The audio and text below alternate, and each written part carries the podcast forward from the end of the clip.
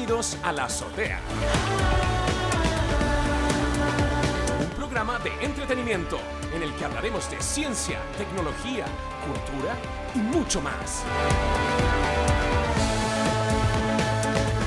Un programa dirigido, producido, interpretado, subvencionado y caracterizado por Daniel Atik.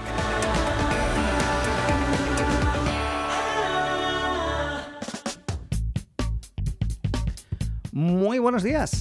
Bienvenidos aquí a otra entrevista aquí en la azotea.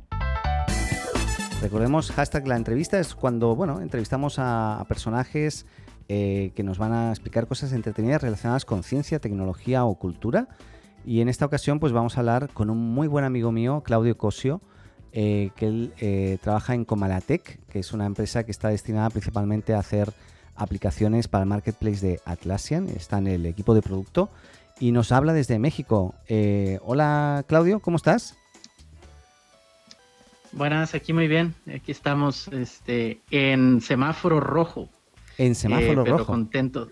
En semáforo rojo, lo cual quiere decir que no podemos salir de casa y que todos tenemos que estar encerraditos aquí en nuestros hogares. Pero bueno, con mucha salud y, y bueno, eh, felices fiestas a todos los que nos están escuchando y, y para aquellos que lo estén pasando mal, pues bueno, ánimo, que ya se va a acabar el 2020 y esperemos que en el 2021 ya, ya vengan las vacunas para, Sí. para esta, Eh, esta pandemia. Esto ¿no? viene para largo, ya te digo yo, ¿eh? Por mucho que vengan ahora vacunas, etcétera, van a venir contadas, bueno, y todo esto va a ser un proceso.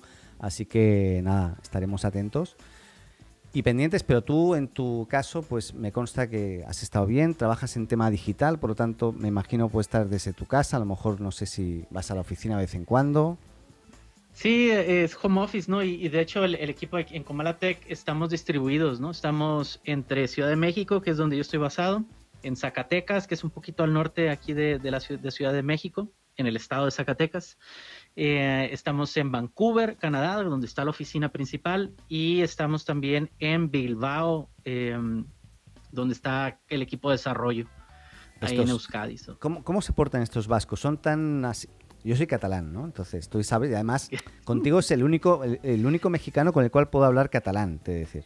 Si vos podem parlar una miqueta en català. Clar, clar, fem això, no? Sí, mira, escolta, que... A veure, treballar amb la gent d'ahir d'Euskadi té uh, coses bones i coses eh, Dolentes. particulars. Particulares, vale, vale. Muy, muy, muy, muy, pol- muy políticamente correcto. Ahí va la hostia. no, Son- te, te- te- doy una hostia aquí y te, te dejo así plantado. Son muy bestias estos tipos, pero son muy buenas personas. Son muy bestias, pero muy Mm. buenas personas. No, y, y trabajan, trabajan muy bien, ¿no? O sea, al Sí. fin y al cabo, también eso, eso de que se va a hacer algo, se va a hacer algo. Claro, no, sí, sí. Que por, por mis cojones que, que se hace. Exacto, ¿no? Por mis webs, que dirían algunos. Bien. Eh, oye, pero in- súper interesante lo que, lo que hacéis en, en Camaratec, pero más interesante de decir, perdona, ¿eh? es lo que, lo, lo que me explicaste hace unos días y por lo cual estamos aquí, que es por esta guía o la guía startup, que ya es la segunda edición que haces, ¿no? Eh, que, que escribiste, ¿no? Que, que escribiste además con, con un prólogo, además con Christian van den Herst, bueno, eh, no sé, nunca sé pronunciar su nombre, pero eh, también Stephanie Fala, bueno, un montón de gente involucrada por aquí también con ilustraciones. Un tema muy interesante de decir, que cuando lo vi dije, oye, esto le puede interesar a muchísima gente y además con un propósito aún mejor, ¿no? Entonces me gustaría que nos puedas explicar un poquito de qué se trata esta la guía startup para entrar un poquito en calor y mm, para que la gente lo pueda conocer, ¿no? Sí, mira, eh, es un proyecto que ya tiene cocinando, que eh, digamos que ese, ese cochinillo ya se coció de más, ¿no? Eh, esto inicié, lo- o sea, esto se inició hace 10 años, la primera edición. Eh, y va a cumplir 10 años justo el año que viene, ¿no? Ahorita son 9 años, pero el primero de febrero del 2021 se van a cumplir 10 años que hice la primera edición. Cuando se hizo, en 2011 se publicó el libro, eh, eh, Christian y Stephanie me apoyaron en el sentido de, pues me alentaron, ¿no? Dice, oye, ¿sabes qué? Sabemos que tú te estás moviendo, traes un emprendimiento. En ese momento, eh, España y en concreto Barcelona traían un movimiento startup muy fuerte. Eh, yo traía un, proyecto de bienes inmuebles entre la frontera de Estados Unidos y México. Y, y, bueno, y había sus grandes casos de éxito en Estados Unidos como Cello, Trulia, Redfin, ¿no? Que ahorita son empresas públicas, ¿no? En Estados Unidos. Sí. Y, y bueno, estaba bastante, digamos, estaba viviendo la experiencia de emprender online y crear empresas eh, en Internet, ¿no? Entonces, eh, sí, le hice la propuesta a Cristian, ¿no? Y sabes que me gustaría escribir esto. Stephanie me apoyó también con, como editora en ese momento y lo lanzamos el libro. Era un libro completamente gratuito, ¿no? O sea, realmente ahí nosotros, y sigo convencido que el conocimiento debe ser libre en el sentido de eh, beneficiar lo más que se pueda a, todas las comunidades online, ¿no? Y a todos los interesados. Eh, pero el twist que tiene interesante, eh, y bueno, y hablando del, del, libro, ¿no? En, en, la primera edición fue básicamente enfocado a que la gente entendiera los modelos de negocios, el Business Model Canvas y, y un poco los pormenores de montar una empresa o una startup, ¿no? Y, y, por encima el tema de levantar capital. ¿no? Eh, ahora en esta segunda edición ya, obviamente eso ya está más que, más que estudiado, más que hablado, pero sí lo que quiero hablar es el tema de comunidades y cómo desarrollar productos a que pueda adoptar una comunidad o ya sea en su momento también generar una comunidad para un producto. Y bueno, voy a hablar un poquito ahí de, de, de los retos que se tiene eh, del trabajo ya hecho, ya caminado por algunas personas como John O'Bacon, que es, eh, él llevó toda lo que es la comunidad de Canonical, también trabajó en GitHub, eh, y bueno, entonces, pero a la vez también es, obviamente, entrevisté a Christian van der Herst, ¿no? Con toda la comunidad que en su momento era mejor, mejor, que en su momento era foros del web. Sí y después Maestros del Web y después eh, mejorándola y ahorita Platzi. Bueno, hemos nombrado a Cristian, pero claro, a lo mejor no todo el mundo sabía que es uno de los fundadores de Platzi. ¿eh? O, no sé si fundador, cofundador, pero, pero de Platzi. Sí, es, cofundador de Platzi. Exacto. Y buen amigo, es decir, yo, yo lo conocí aquí en Chile, él estuvo varios años en Chile, no sé si varios años, pero pareció una eternidad el tiempo que estuvo aquí. Sé, ha ido y venido, etcétera y siempre lo he pasado muy bien con él, muy a gusto, eh, muy buena persona, eh, además. Entonces, en esa Sí, no, y siempre apoyando a, todos aquellos que formamos parte de la comunidad hispano hispanoparlante online, ¿no? O sea, él también, yo a él lo conocí en Barcelona, de hecho, ¿no? Mm. Cuando él estuvo estudiando allá. Entonces, eh, no, sí, definitivamente creo que el, factor de, cómo tú alineas un producto, un servicio, una comunidad va a ser un factor de éxito para los siguientes proyectos y, empresas y productos que se vayan a lanzar de, los siguientes 10 años, ¿no? Sí. Entonces, y me di la tarea, pues bueno, de empezar a, investigar sobre ello. Ya, como te había dicho, había escrito algunas primeras eh, versiones de este libro eh, básicamente deseché yo creo que el 90% y volví a escribir todo, ¿no? Ah, muy bien. Entonces, eh, pero bueno, eh, es parte del proceso, ¿no? y, aquí la, la, la, idea que, que, tengo es cómo forzarme a que esto no sea una última segunda edición como fue la, la vez pasada, ¿no? Claro. Y dije, a ver, sinceramente, gracias a Dios, este, me va muy bien económicamente y eh, tengo un buen trabajo, ¿no? Este, y me siento agradecido por ello. Entonces, el hecho de, vender el libro no es algo que me vaya a motivar a mí a volver a escribir una tercera edición, ¿no? Claro. Entonces, ya tenía yo años, eh, pues, conociendo el tema de proyectos de impacto social, ¿no? A través de proyectos como Prospera Labs, que, lo lleva una amiga en México. Eh, y también el tema de, de Ashoka también y varios proyectos que hay a, nivel mundial para, para, hacer, pues bueno, productos o proyectos de impacto social. Y me vi inspirado un poco em, por un podcast también que se llama Open Enchilada, donde Mauro, que es mm. Open Enchilada, que uno de sus, de, de sus hosts trae una fundación eh, que se llama Ática, que apoya una, Atic. Sí, sí, sí, sí, sí. Ah, e, es con doble, doble T. Bueno, bueno. Eh, pero es igual, es Ática. Sí. Eh, y entonces ellos apoyan muy fuerte a una casa hogar aquí en Ciudad de México. Ya. Y en una de las conversaciones en el podcast, ellos hacen siempre una cena navideña, ¿no? Que acaba justamente de pasar. Eh, y, pero él me comentó, o sea, me dice, ¿sabes qué? Es que la, la casa hogar eh, tiene una necesidad de que es pagar los alimentos, bueno, los costos alimenticios, ¿no? De los 50 y 54, 55 huérfanos que están en esta casa hogar, ¿no? Y me dice, y es alrededor de 500, 600 dólares, me dice. Me dice, por eso monté mi fundación, quiero hacer actividades para fondear eso, ¿no? Ah, muy bien, ¿no? Entonces ya dándole vuelta al libro dije, ¿sabes qué? Mira, son 500, 600 dólares. Pues bueno, pongo el libro a 25 dólares, pues bueno, es entre 25 a 30 que venda al mes. Bueno, ¿qué representa esto? Bueno, pues va cubriendo, ¿no? Entonces dije, ¿sabes qué? Hagamos esto, ¿no? Entonces todas las ganancias del libro las estoy donando a la casa, a Casa Alianza, que es este, eh, este orfanato en Ciudad de México. Eh, la idea es que todo el 2021 el libro pague todos los costos alimenticios del orfanato. ¿sí? Pues me, parece muy, muy loable. Y, a mí lo que me gustó mucho del, libro, porque lo que, lo que he estado viendo, es el contenido, ¿no? Porque yo creo que lo que decías tú, está muy bien. Eh, bueno, en una primera versión hiciste un tipo de contenido, pero esta vez dijiste, bueno, voy a, a complementar un poco lo que hablé la primera vez, porque ya es algo ya muy visto tal vez, pero el tema de comunidades es, es clave, te de decir, es, y es muy difícil también hacerlo bien, ¿no?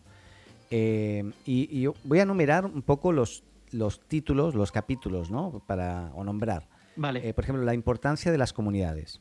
Pues eso, qué tan importante es para, ya no solamente para, para un eh, emprendedor, sino una empresa la que sea hoy, generar comunidad alrededor de, los productos o servicios que ofrezca. ¿no? Y lógicamente ahí eh, explicando metodologías, estrategias, eh, cómo gestionarlo, me parece sumamente interesante. Luego, la privacidad y la ética en productos de software. Que ahí te das un pequeño salto, ¿no? pero que tiene mucho que ver justamente cuando hablas de comunidad con la información de las personas que están en la comunidad y cómo eso trasciende al resto. Luego, eh, hablas de productos y plataformas alrededor de las comunidades, ¿no? Pues eso, cómo puedes también tener modelos de negocio, eh, eh, cómo puedes marcarte metas para, conseguir ciertas cosas, ¿no? Lo que tú quieras, no tiene por qué ser negocio siempre, pero ciertos objetivos. cómo llevar métricas, las comunidades y las métricas de producto, ¿no? Cómo, cómo cómo entender, porque esto es muy difícil de decir, y, luego te voy a explicar un poco mi, experiencia en ello, ¿no? Eh, datos de comportamiento, eh, información en data real que hoy te dan Google Analytics y muchas otras plataformas en relación a, lo que está pasando con la interacción en, tu comunidad, ¿no? Y qué tan importante puede ser eso para, poder hacer crecer más, etcétera. Luego, desarrollo de productos guiados por la comunidad, que esto es, eh, es es el sumus, porque si tú consigues que la gente te dé tips de cómo continuar tu producto o tu servicio, pues lógicamente eh, cualquier cosa que hagas va a tener una adopción inmediata, porque que hagas eh, con relación a eso. ¿no? Y luego casos prácticos que hablas de varios casos interesantes que tú mismo habrás vivido y que me parece muy interesante. Así que el contenido me parece sumamente valioso eh, y lo que decías tú, estamos aquellos que que, aportemos para obtener ya sea el ebook, porque esto lo tienes en ebook y el libro impreso también. Ahí me contarás si el libro impreso llega a todas partes o no, luego me lo cuentas. Pero me parece muy interesante. Y antes de que tú continúes, simplemente quería eh, comentarte que yo a nivel de gestión de comunidad, por ejemplo, yo tenía una comunidad a mi cargo que era la de Flashmob, que no tiene nada que ver con un producto, pero no sé si te acordarás, Flashmob Chile, guerras de almohadas en la calle, gente congelada, bailando, etcétera yo, yo empecé de la nada y, pensando en que yo quería participar en una flash mob y nunca pude participar en una flash mob, siempre las organicé, que es muy difícil, quiero decir, muy diferente y también es difícil. Eh, y nada, em, ahí conseguí una comunidad grande de 11.000 o 12.000, o sea, para mí es grande, eh, seguidores en aquel momento. Y luego tenemos esta otra comunidad de la azotea que hoy no considero que sea una comunidad, esto es un llamado de atención a la gente que nos está escuchando. ¿Por qué no considero que sea una comunidad? Porque no hay interacción, la gente escucha y calla. Y aquí nadie participa. Yo invito a que los que estén escuchando esto eh, participen un poco más a través de redes sociales. Recuerdo que tenemos unos 34.000 suscriptores hoy, que no es menor. Entre Apple Podcasts, eh, Spotify, poquitos en comparación, y luego repartidos en un montón de plataformas. Y creo que es muy importante que a lo mejor yo no lo he incentivado lo suficiente, esto es un fallo mío, y a lo mejor leyendo, terminando de leer el libro, pues me doy cuenta que los fallos que he cometido, pero creo que es muy importante que la gente diga qué quiere del programa para que yo también pueda ir teniendo un termómetro de, de qué cosas mejorar y por dónde ir, ¿no? Dicho eso, em, de, de, todo lo que tú has comentado, tú lo comentas porque además lo has vivido, ¿no? O sea, tú has vivido todo esto, entonces por eso lo comentas de alguna forma, ¿no? Sí, eh, tardé un tiempo, a ver, eh, eh, um, ya el tema de ingeniería en comunidades creo que fue hace tres años. todavía trabajaba en una empresa mexicana que se llama Nearsoft. Me invitaron a lo que es Talentland, que es como un tipo campus party ahí, ahí en Guadalajara, en México. Y justo mi charla fue de eso, ¿no? O sea, la idea la traía ya más o menos ahí hace tres años, porque yo estaba trabajando, estaba colaborando con un proyecto sueco, sé que se llama Mapillary, o Mapillary, o Mapillary, ya no sé cómo pronunciarlo. Mapillary, ya te lo digo yo, Mapillary. Que, que fue justamente este año adquirida por Facebook.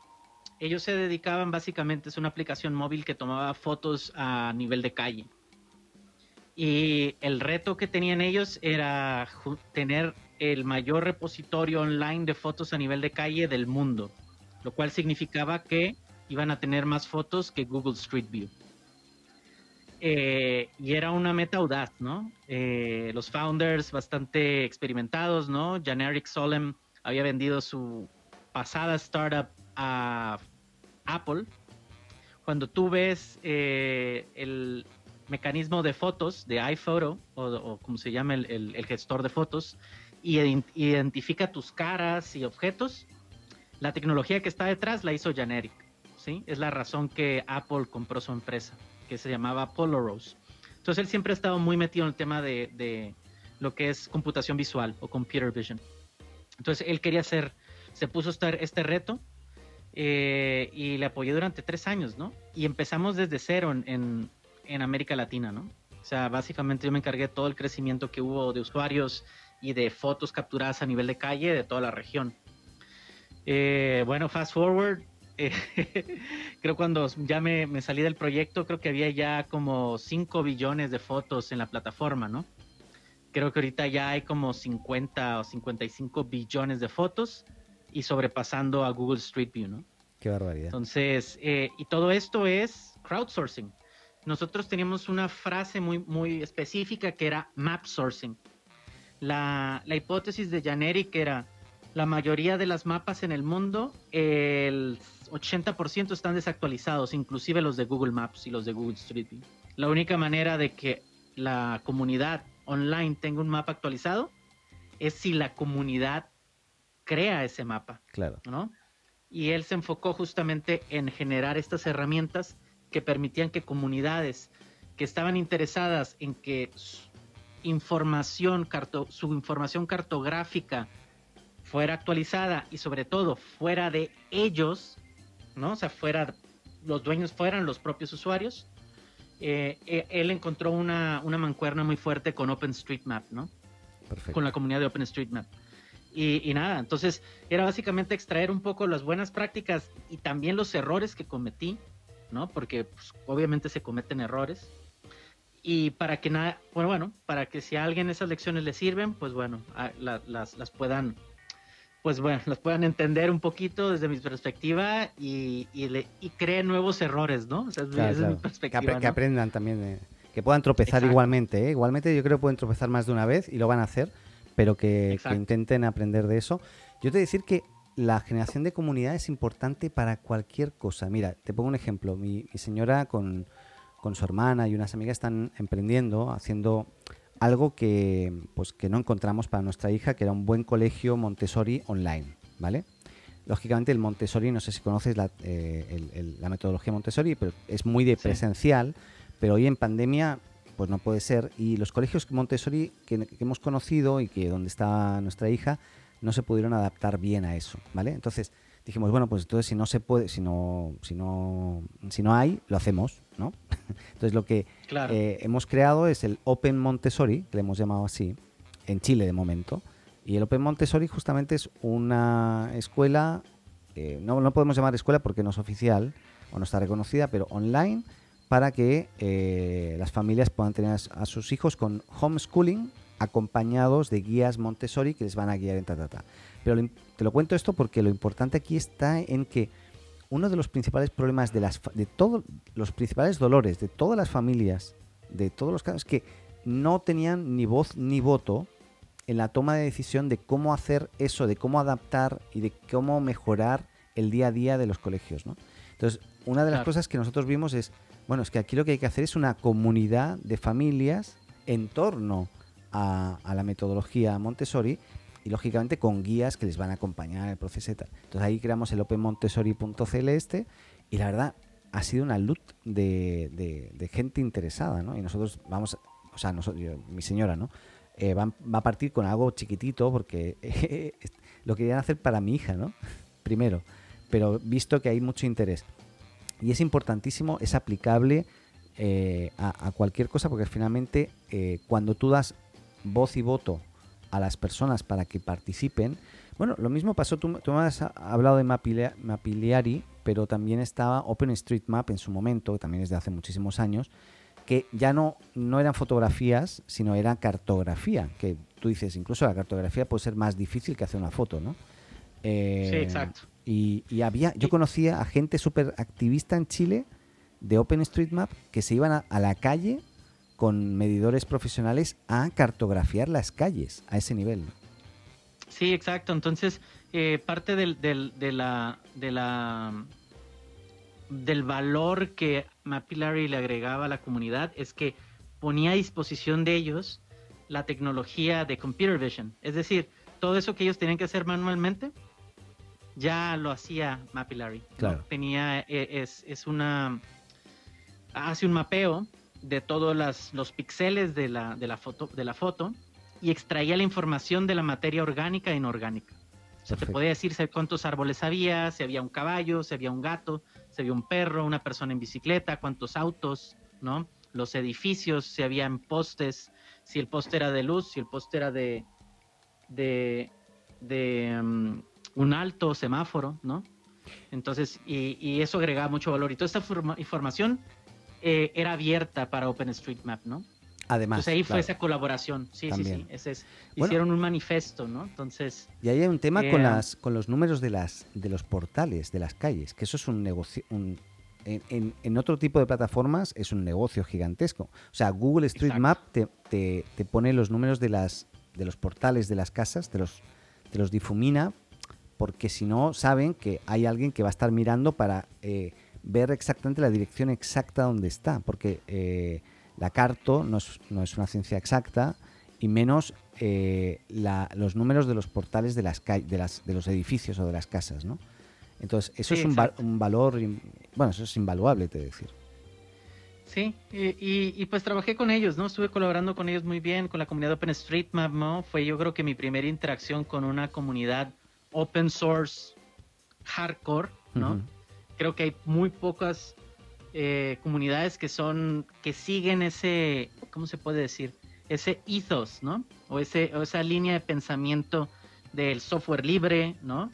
Y los datos abiertos, ¿no?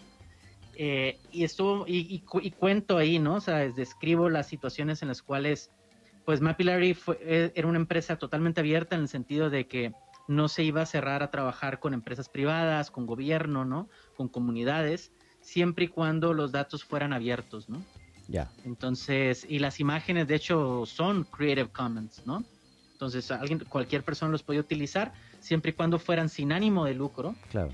Pero ahorita cuando los, cuando la, cuando la adquisición de Facebook, lo que sucedió, obviamente la comunidad de OpenStreetMap se sintió traicionada, mm. eh, porque siempre ese es el tema, ¿no? O sea, lo mismo, lo mismo sucedió con Waze.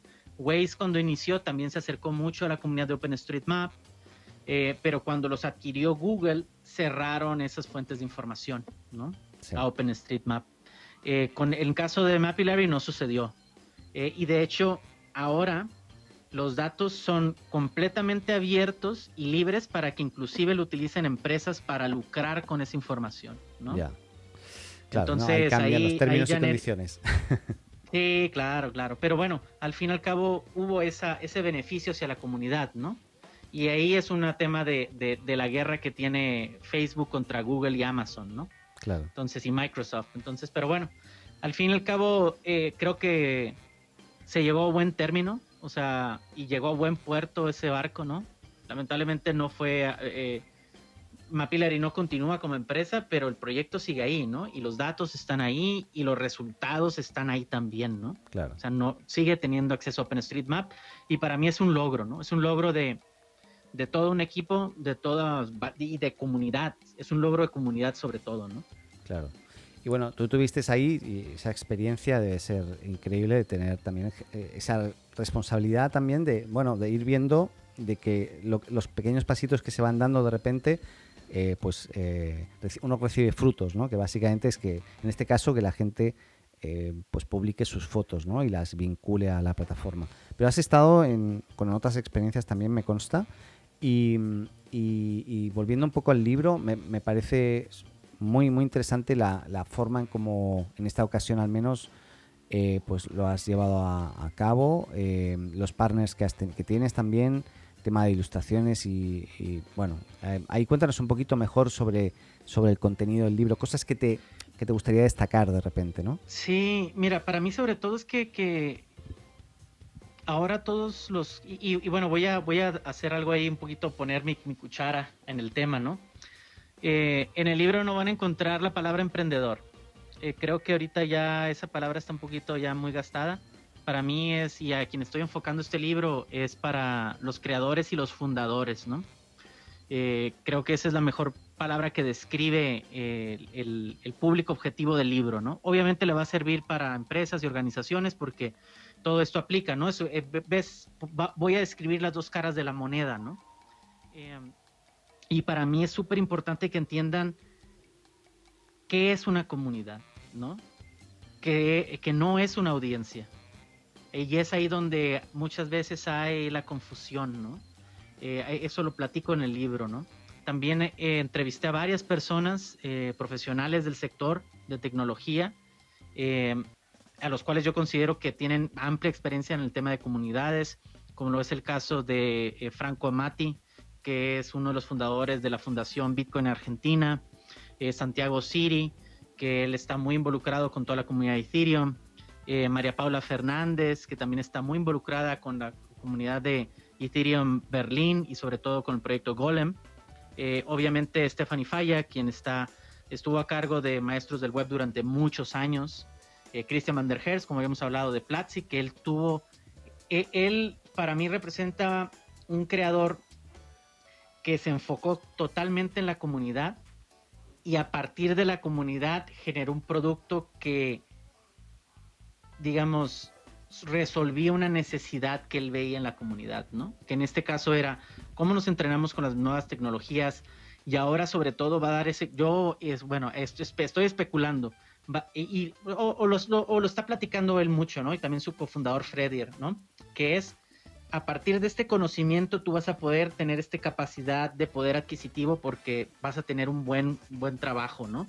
Sí. Eh, y creo que es algo muy, muy fuerte, es en el sentido de que el impacto se está viendo, sí, en, una, en el 0,0 o 0,5% de la comunidad hispanoparlante, pero ese es, 0,5 es, es efectivo, ¿no? Es, para mí es importante. Claro. Oye, voy a llamar a Cristian para hacer el, próximo, la próxima entrevista con él también, a ver si, a ver si la acepta. Eh, pero bueno, que es que me estoy acordando de muchas cosas muy entretenidas que, hemos vivido juntos, ¿no? Entonces, bueno, ahí lo, voy a estar sumando. A ver si, si escucha esto, bueno, autosúmate, Cristian, ¿eh? estás invitado. Eh, autoinvítate. ¿Qué más? Em, me, gustó mucho esto de dejar de hablar de emprendedores y pasar a, a, a ser más creadores, ¿no? Eh, Sí, creadores, sí, sí, sí, Es que es eso. El emprendedor a veces da la sensación de que parte algo y no lo termina. Da esa sensación. Emprende, ¿no? Exacto. Y cuando hablamos de emprendedores eh, seriales, es como que emprendieron un montón de cosas, pero no terminaron ninguna a veces. A veces. Hay otros que sí que tienen ese éxito. Entonces me gusta mucho, me gustó mucho este enfoque de creadores. Es más, este programa va a estar titulado como la entrevista, hashtag creadores, ya no emprendedores. Vamos a cambiarlo ya. Eh, estamos co-creando contigo en este momento el programa. Bueno, eh, y y claro, y bueno, aparte de, esta experiencia que me comentas em, y de, todo este, bueno, de, todo este contenido, ¿no? Que, me imagino que te ha costado, como dijiste, tuviste que, lo hiciste y lo rehiciste. O sea, no, no, quedaste conforme y como dijiste, ya voy a reescribir esta cosa que he escrito para que la gente le pueda ser de utilidad. Em, de, todo lo que hiciste, ¿qué es lo que más destacarías? O sea, ¿qué es más importante? ¿Tener seguir las métricas, tener una comunicación constante con la comunidad, las herramientas que usas para comunicarte con la comunidad, es todo el conjunto. ¿Qué, es lo que crees tú o que viste que es más importante? Para mí es el tema de experimentos, ¿no? O sea, al final eh, va a ser, es, como la piedra angular sobre la cual construyes comunidad, ¿no? O sea, estás experimentando. Y cómo vas aprendiendo estos experimentos eh, y sobre todo compartiendo lo que estás viviendo, ¿no? Y lo que estás, eh, lo que, lo que estás co-creando, ¿no? Porque al final, eso es algo que también estoy, estoy poniendo en el libro, el, libro lo estoy haciendo, como se dice en inglés, building in public, o sea, estoy creando en público, estoy publicando cada semana en el blog de, de, Software Guru, que es el partner que, que, que, pues, que se sumó para publicar el libro y para darme una plataforma en su, en, en su canal de YouTube y también en, en, su, en, su, revista online. Entonces, y esto lo hago con, con el enfoque de, de, poder compartir lo que estoy viviendo, lo que viví y sobre todo lo que veo que va a venir alrededor de comunidades, ¿no? ahorita con toda esta investigación me está inspirando para sacar ahí la tercera versión. Este, y, y nada, estoy contento con ello, ¿no? Pero sí, para mí el tema es experimentación que es la piedra angular para, para crear productos guiados por la comunidad. ¿no? Perfecto. Yo, eh, ¿qué, opinas? Yo, yo me acuerdo de a nivel de herramientas, ¿no? Hay muchas plataformas hoy, la comunidad, una comunidad puedes generar desde Facebook, Twitter, eh, hasta desde LinkedIn si quieres. Em, me acuerdo eh, una vez que estuve con Andrés Barreto, que creo que tú también lo conoces, sí. Andrés Barreto, que bueno, eh, fundador de Groove Shark en su momento, una plataforma de música cuando eh, la música todavía estaba, el tema de streaming de música estaba muy prohibido, entonces tuvo que gastarse muchos millones, no sé si millones, pero muchos dólares en abogados y... En abogados, sí, pobre hombre, pero luego, bueno, este siempre con todas las ideas que tenía, la, lluvia de ideas, pues eh, ha podido resurgir y ha tenido un montón de emprendimientos muy exitosos.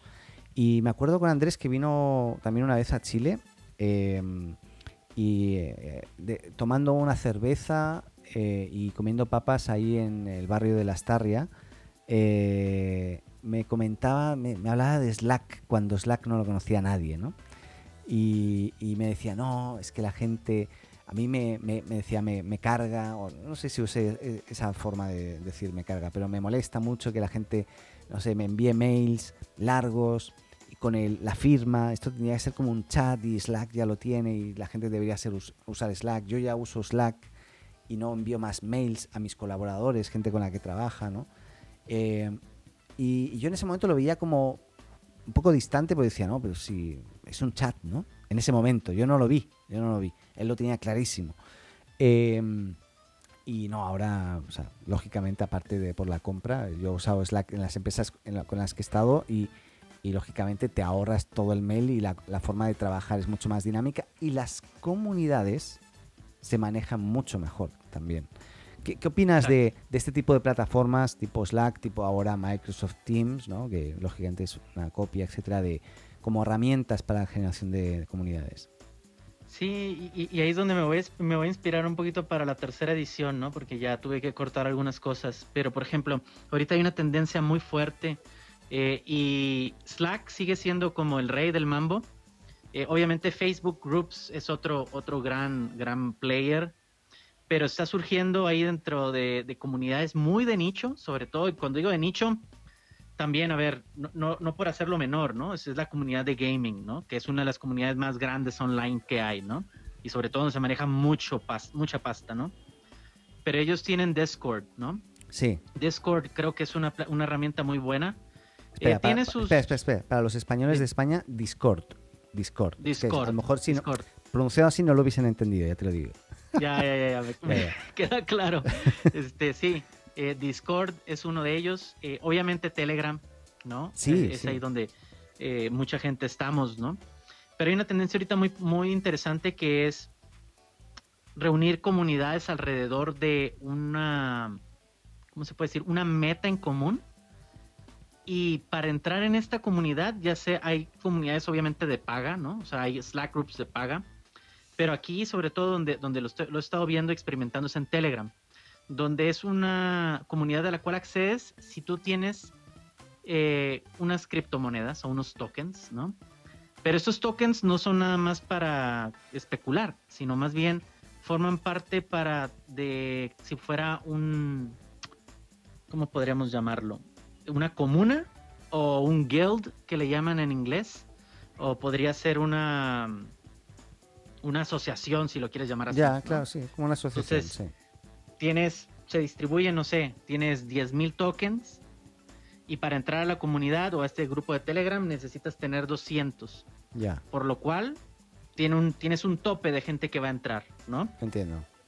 Porque si cuando yo tengo, llego a tener 199 tokens, sí. me, salgo de la comunidad y pierdo mis derechos de votación. Ah, wow. O sea, tienes que, estar activo. Tienes que estar activo. Exacto. Te obliga a estar activo en la comunidad y aportar.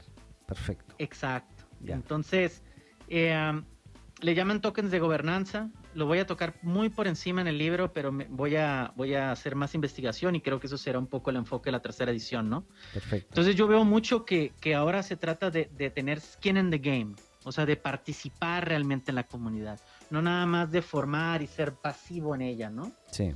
Eh, porque lo que buscamos, y seamos honestos, todos buscamos pertenecer cuando te reúnes, cuando te unes a una comunidad y perteneces a la visión o la misión o la meta que tienen en común todos los que forman parte de esa, de esa comunidad, ¿no? Sí. Eh, y eso es, el, eso es el futuro, ¿no? O sea, el futuro es, como, y, de hecho tu esposa lo está haciendo, ¿no? Sí, sí, Cuando estás haciendo Open Montessori, eh, ¿cómo, ¿cuál es la manera en que tú vas a filtrar a la gente? ¿No? Obviamente una cuota para entrar, claro. ¿no? o sea, la, más sencilla, la, que nos podemos todo el mundo puede, la matrícula, La matrícula, La matrícula, ¿no? Eh, pero de eso aún así vas a tener muchos falsos positivos. Es decir, eh, pagan y ya no participan, ¿no? Claro. Lo cual es, es el modelo de negocio antiguo. Sí. Pero también a la vez no quieres que la gente aporte, porque eso enriquece la experiencia. Sí. Y eso es lo que hace que una comunidad tenga valor. Exacto. ¿Sí? Sí, sí, sí. Ahora el reto.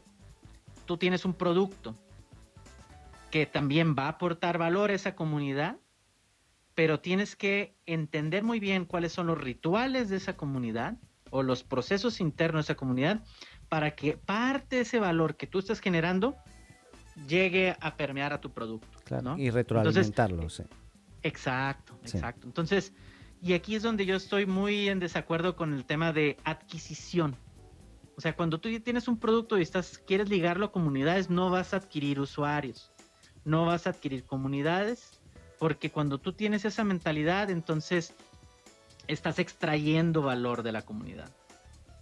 Y aquí se trata de aportar siempre valor a la comunidad. Es la, manera en que vas a generar esa primera interacción valiosa que te va a permitir ir conectando con el resto de los miembros de una comunidad. ¿no? Entonces, eh, eso es un poquito lo, que he estado investigando. Lo voy a platicar, obviamente. Bueno, lo estoy escribiendo Va a haber, eh, estoy lanzando, voy a estar publicando video podcast cada semana ahí en el en, Software Guru, ahí en el canal de YouTube. Nomás busquen un Software Guru y lo van a encontrar.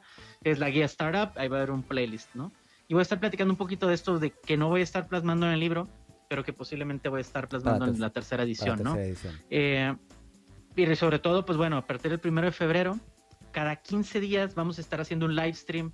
Voy a invitar a la gente que entrevisté, eh, y vamos a estar dialogando sobre el, el, el, pasado, el presente y el futuro de comunidades en base a todas las temáticas que vamos a estar tocando en el libro, ¿no? Entonces, muy, eh, pues muy, muy interesante y, y, y, lo que yo invito a todos es primero a que conozcan, yo en, en, el, en los comentarios de, de, este podcast voy a compartir el, el link, igual lo voy a comentar así por encima, no, igual un poco complejo, pero lo voy a comentar, es gumroad.com o gum, g -U -M road.com slash L slash la guía startup, todo junto, la guía startup slash la azotea.